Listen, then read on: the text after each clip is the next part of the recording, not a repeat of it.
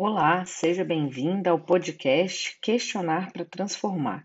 E hoje a gente vai falar aqui um pouquinho mais de como fazer para lidar com o medo do que as pessoas pensam a nosso respeito, pensam a respeito das coisas que a gente faz. Bem, eu tenho trabalhado muito esse tema na bússola e é uma regra por lá nós trabalharmos o mesmo tema em diversos espaços. Então, a gente tem trabalhado nas nossas aulas, né, nos nossos encontros quinzenais, em seguida, a gente tem jogado o tema de uma forma mais prática e objetiva lá no nosso Instagram fechado, exclusivo para assinantes, e também tenho feito alguns podcasts, que é uma forma de quem ainda não faz parte da bússola ter uma oportunidade de escutar um pouco do que a gente aprende juntas por lá.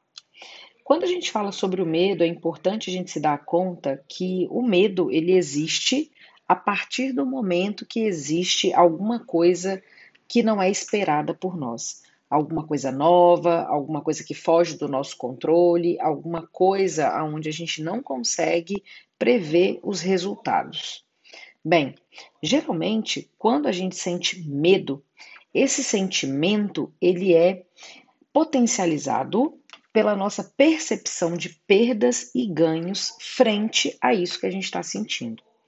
Bem, então, quando eu sinto medo, né, geralmente eu estou vivendo algo que eu tenho pena, pesar, dó de abandonar, porque isso gera na minha vida algum tipo de benefício, mesmo que eu esteja vivendo uma situação dolorosa. E se está gerando alguma coisa que me beneficia, mesmo sendo uma situação dolorosa, o que, que é que significa? que certamente em algum momento da minha vida eu matrizei uh, de forma equivocada um sentimento negativo ou um sentimento positivo com uma situação dolorosa. Então, eu vou dar um exemplo para você. Imagina que uma criança, toda vez que precisava ter a atenção dos pais, necessitava chorar muito ou necessitava é, ficar calada muito silêncio, fingir né, que não estava com nenhuma necessidade latente, que não estava com fome, que não tinha sede, que não, uh, não tinha medo do escuro, porque se ela fizesse ao contrário, né, os pais batiam, brigavam, diziam que ela não prestava, que ela era chata, insuportável e tudo mais. Então, baseado nisso, essa criança entendeu que se ela fosse muito boazinha, ela teria o amor e a atenção dos pais, e que se ela chorasse muito, ela perderia essa atenção.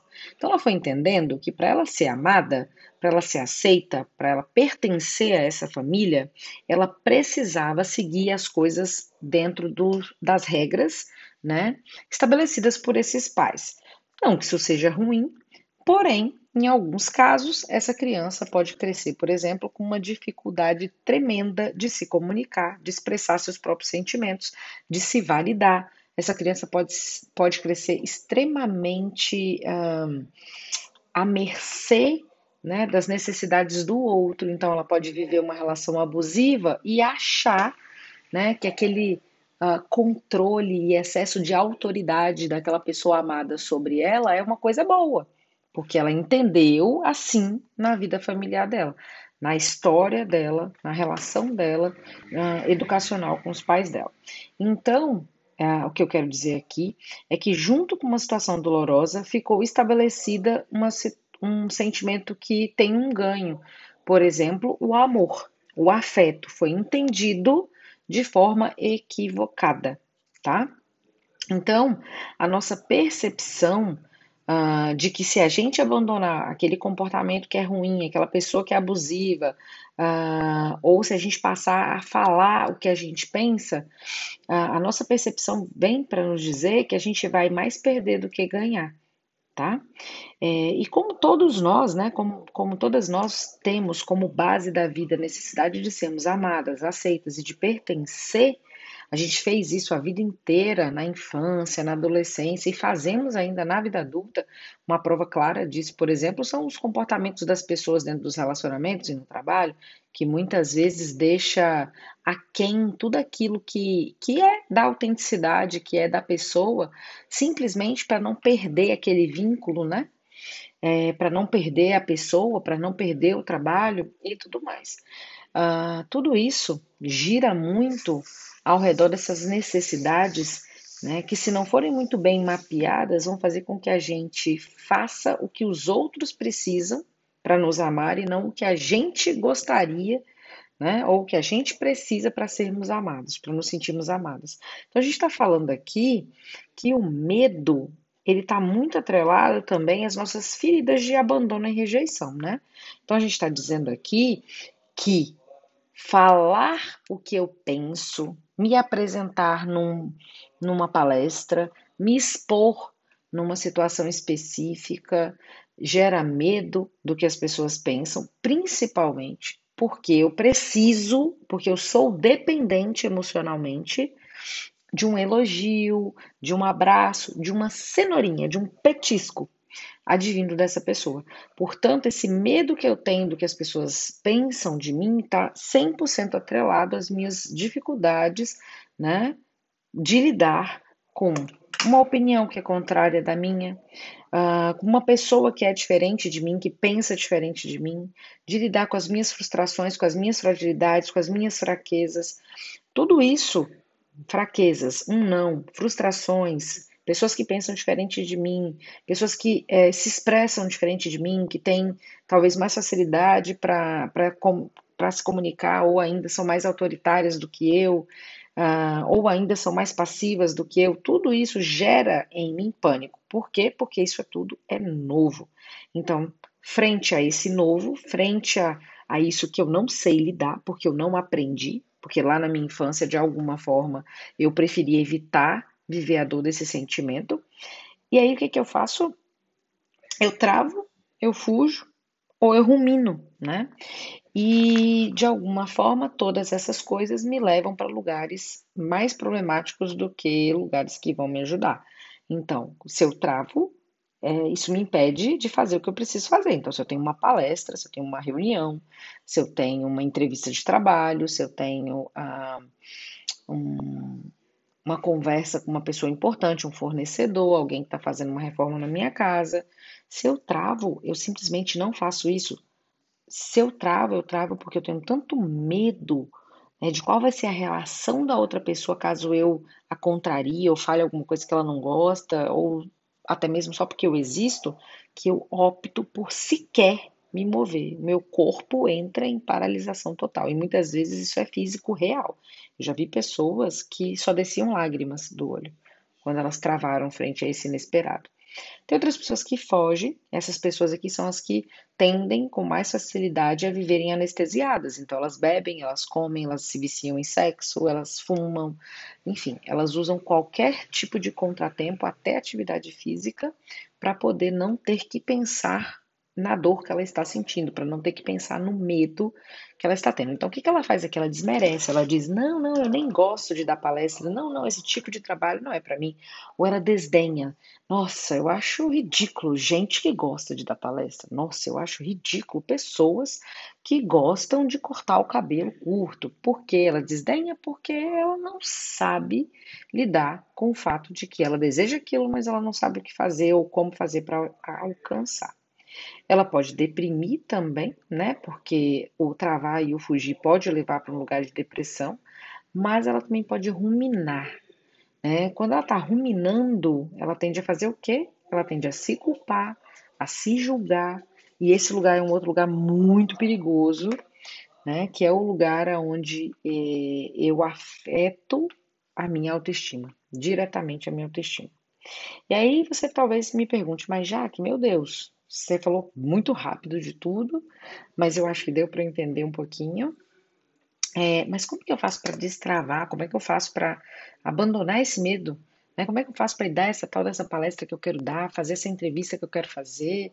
Ah, como é que eu faço para abrir um negócio e para abandonar meu emprego, fazer a transição de carreira? Como é que eu faço para contar para o carinha que eu estou apaixonada, que eu estou apaixonada? Como é que eu faço né, para deixar para lá esse medo do que as pessoas vão pensar de mim, Ah, você está muito velha para poder ter um relacionamento. Ah, você, tá, você é viúva, você não deve mais arrumar ninguém.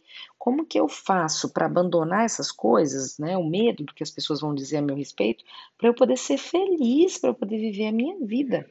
E aí eu vou te dizer algumas coisas que eu acho que podem contribuir para essa mudança de comportamento. Porque é mais do que mudança de comportamento, é, é mudança de mentalidade. Por isso ela é tão difícil de acontecer. Bem, primeiro, a opinião da outra pessoa é sobre ele, não é sobre você. É por isso que você contrata psicólogo, é por isso que você vem para a bússola, porque a opinião das pessoas ao seu respeito não são sobre você, são sobre elas. Elas, praticamente ninguém, incluindo você, que está super evoluída aí já, que está aqui comigo na bússola, por exemplo. Inclusive, você, ao opinar, quando alguém pergunta para você alguma coisa, você opina a partir do seu ponto de vista. Você não fala pensando na pessoa que te fez a pergunta, você faz pensando em você, no que você faria. Portanto, quando alguém fala alguma coisa uh, ao seu respeito, quando alguém te critica, ela não está criticando você, ela está falando a partir do observador que ela é, ela está falando dela.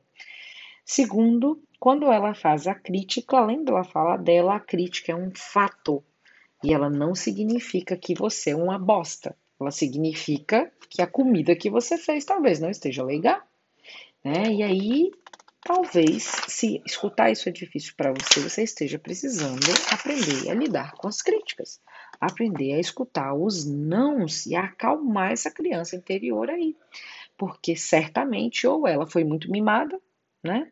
Ou ela teve que viver muito tempo na escassez, na falta de tudo, e lidar com o não agora para ela é praticamente a morte. Outro ponto importante, trabalhar sua autoestima. Se você não trabalhar sua autoestima, sua confiança em você não vai ser fortalecida e a coragem que você precisa para poder dar aí o seu primeiro baby step, para construir seus primeiros mini hábitos, nunca vai surgir. Outro ponto, já que eu já falei dos baby steps e dos mini hábitos, construa baby steps e mini hábitos, ou seja, uh, trace o caminho até esse lugar que você quer chegar e desmembre em pequenos passinhos, né? Pequena, pequenas metas e, e pontos onde você vai parar para celebrar e reavaliar o seu percurso. Bem, não menos importante, mas já quase no final, olhar para a sua história, reconhecer que gatilhos são esses, compreender um pouco mais do porquê as coisas são como são. Né? Só assim você vai começar a ter coragem para colocar os limites que você precisa colocar. Mas uma coisa que eu quero deixar aqui de, de alerta né, para o finalzinho desse podcast é que nem sempre as coisas vão sair do jeito que você gostaria e que nem sempre ficar olhando para a história para reconhecer os gatilhos vai mudar a sua realidade. Portanto, olhar para o passado pode ser importante para te dar algum tipo de embasamento e conforto, talvez para aliviar a, alguma angústia que você tenha a respeito de imaginar que você foi culpado por tudo isso, que você vive hoje, por essas dificuldades que você tem hoje, talvez para justificar de onde veio sua rejeição, de onde veio seu abandono. Será que foi minha mãe? Será que foi meu pai? Meu Deus, quem fez isso comigo? Ok, talvez funcione, mas nada disso é suficiente para que você dê um primeiro passo e mude o que você tem que mudar. As mudanças elas estão aqui no presente, no agora. Olhar para trás, reconhecer tudo o que aconteceu, identificar uh, o que poderia ter sido diferente e os pontos mais importantes que, da sua história que fizeram com que você fosse a pessoa que você é hoje, pode ser importantíssimo, mas isso é 10% de um processo de mudança. Os outros 90% depende de você, aqui e agora, ok? Bem, se por acaso você está escutando esse podcast pela primeira vez, Venha fazer parte da Bússola, nossa comunidade de autoconhecimento para mulheres, uma escola de inteligência emocional, uma escola que ajuda você a lidar com os problemas da vida. Psicologia que é aplicada no dia a dia. Um abraço, obrigada.